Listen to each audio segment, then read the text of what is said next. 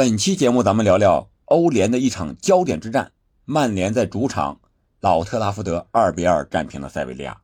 这场比赛虽然比分是二比二，很平常，但是这个过程却是异常的跌宕起伏，而这里面的故事呢，也是非常的精彩和有趣，可以说是一个比欧冠更精彩、有 N 个梅开二度的故事。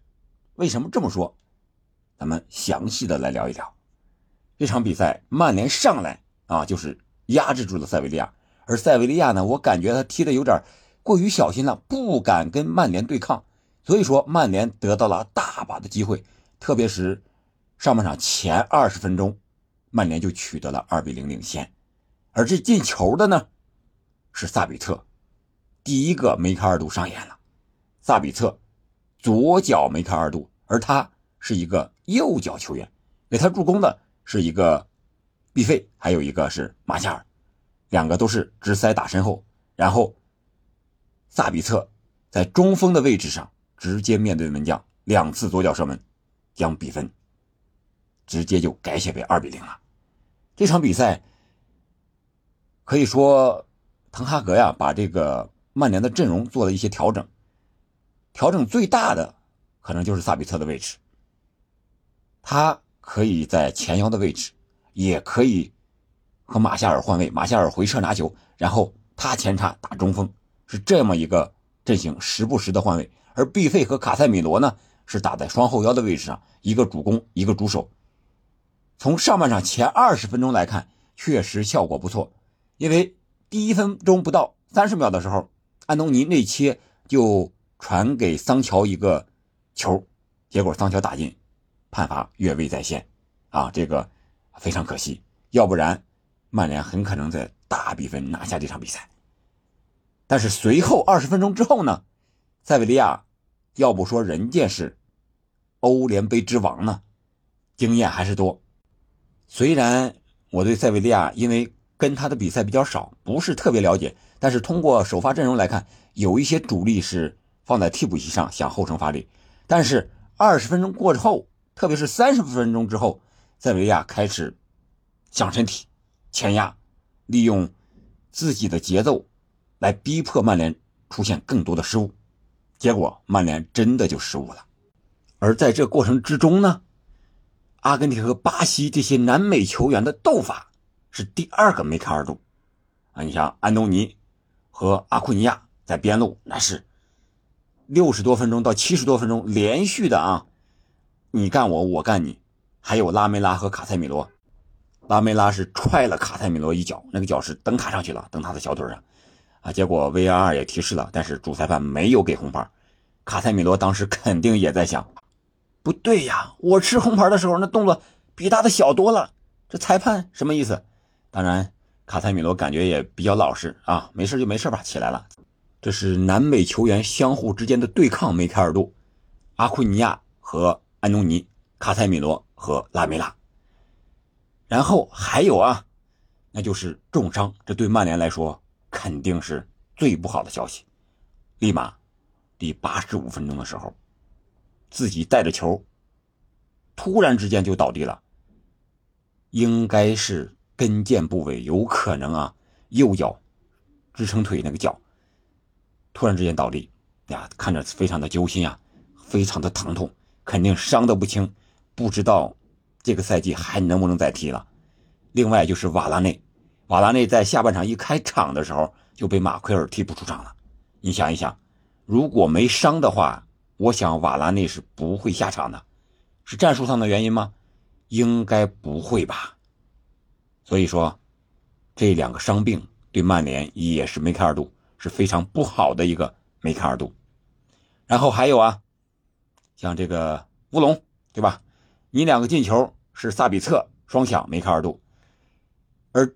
塞维利亚两个进球呢，是曼联队员的乌龙，而且两个乌龙梅开二度，这个也是创造的历史啊！先是八十四分钟的时候，马拉西亚让这个替补出场的纳瓦斯传中造了一个乌龙，在大腿的应该是弹到了大腿的内侧，然后弹到近角，德赫亚扑救不及，一个乌龙。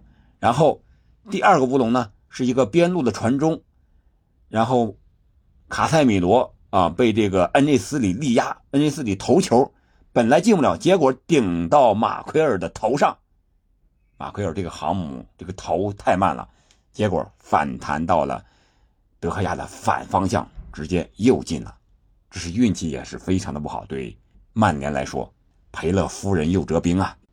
从战术上来看呢，塞维利亚踢的不像是西甲球队，反倒像是英超球队，就是四十五度炸，就是轰你后卫的头顶，啊！结果利马在的时候反而没从头上进球，利马一受伤下场，反而被人家头球给砸进一个去。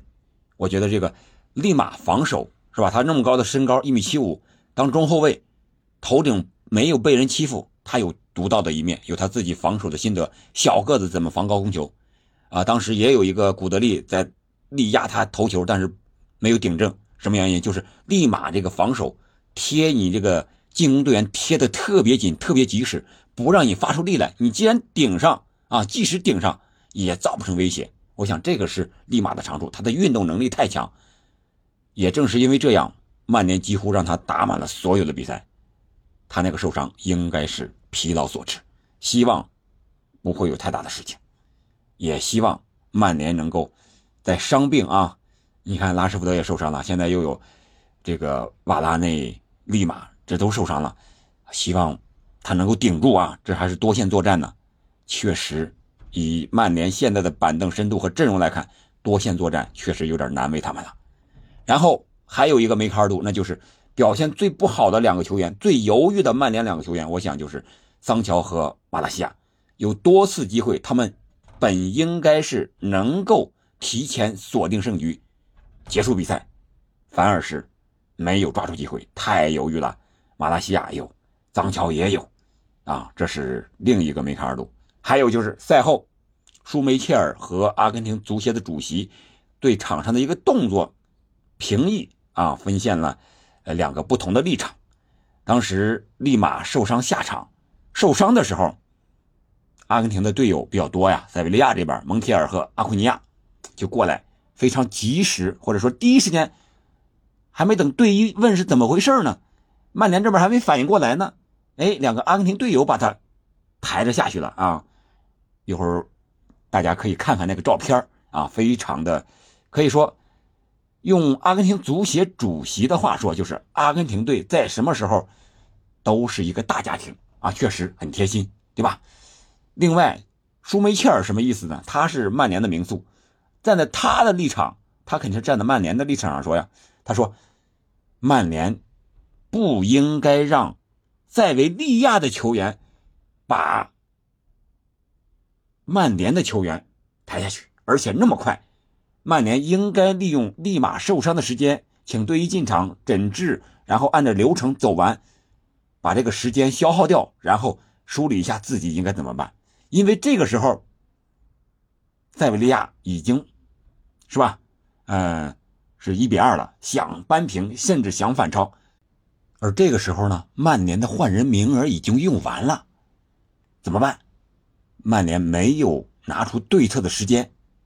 卡塞米罗啊，临时顶到中后卫位置上，中场怎么办？谁回撤？是吧？打一个什么样的一个基本阵型？结果，人家塞维利亚这个确实经验丰富啊，啊，借着国家队队友这么深厚感情的机会，把利马直接就给两个人搀扶着、挎着啊，弄到场边了。然后比赛马上恢复啊。结果九十分钟加二分钟补时的时候啊，替补登场的恩内斯里在卡塞米罗头顶一个头球，制造了马奎尔头部的一个乌龙。二比二的比分就是这么来的，可以说这场比赛真的各种梅开二度，是一场非常精彩的梅开二度的故事。如果你看了这场比赛，我想你会觉得它比前两天欧冠的比赛精彩多了，因为欧冠的比赛都是一边倒，一比零、二比零、三比零，是吧？我觉得这个欧联呀，相互之间，呃，球队的实力可能更接近一些。如果你只看前二十分钟的话，你会觉得塞维利亚这支球队真的不堪一击呀。但是你把这个球赛看完之后，你觉得塞维利亚在主场翻盘的机会还真不小啊！一方面是塞维利亚，他这个欧联的这种，应该说要欧联的 DNA 了吧，是吧？还有就是曼联这边的必费的一个黄牌，下轮要停赛啊！那边啊，蒙铁尔也要停赛，这也是另一个梅开二度，停赛梅开二度。必废停赛，再加上瓦拉内和利马这个伤病能不能复出，这些都是疑问。这对曼联来说肯定是不好的消息吧？还有就是拉什福德这个进攻线上少了一个最主要的攻击点。对曼联来说，你想想，又是客场作战，而且他是三线作战，回来还要打英超，接着还要打啊足总杯，你想一想吧，对曼联来说得有多难？他得要有取舍了，他是想进欧联的四强，啊，甚至说还想夺欧联的冠军，那你就得调整一下联赛那边怎么办？能不能争个前四呀？确保呀？所以说，塞维利亚。翻盘的机会应该是有的，好吧？这就是我对曼联和塞维利亚这场比赛，因为只看了这一场啊，其他的咱们就不聊了。感谢您的收听，这里边的故事真的很多。其实我认为每一场足球比赛就是一个非常精彩的故事，你觉得呢？欢迎在评论区留言，我们下期再见。